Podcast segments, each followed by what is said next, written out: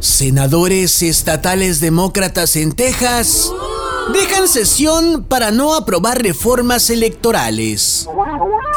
Esto no es nada nuevo. De hecho, es ya todo un clásico en la política mundial. En México esta práctica entre legisladores es ya hasta un culto. El trabajo más fácil es hacer leyes. El trabajo más difícil es aplicar las leyes. Y la cosa aún más difícil es respetar las leyes. Un legislador, pues, es aquella persona que va a crear o votar leyes de las que poco más adelante se va a arrepentir.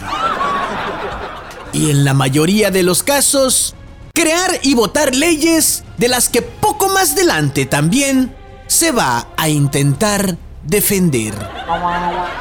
Los legisladores siempre juran que velan por los intereses del pueblo, siempre y cuando los intereses del pueblo puedan llegar a ser algún día de su propiedad.